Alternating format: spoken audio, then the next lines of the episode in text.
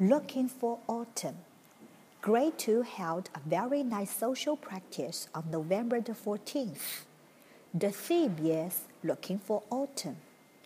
During the trip, all the students visited Luxun Park to look for things about autumn.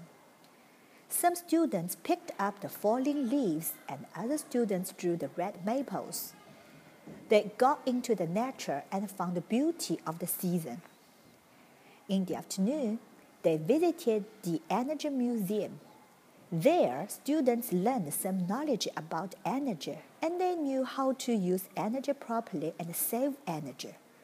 This wonderful social practice made all the teachers and students so happy.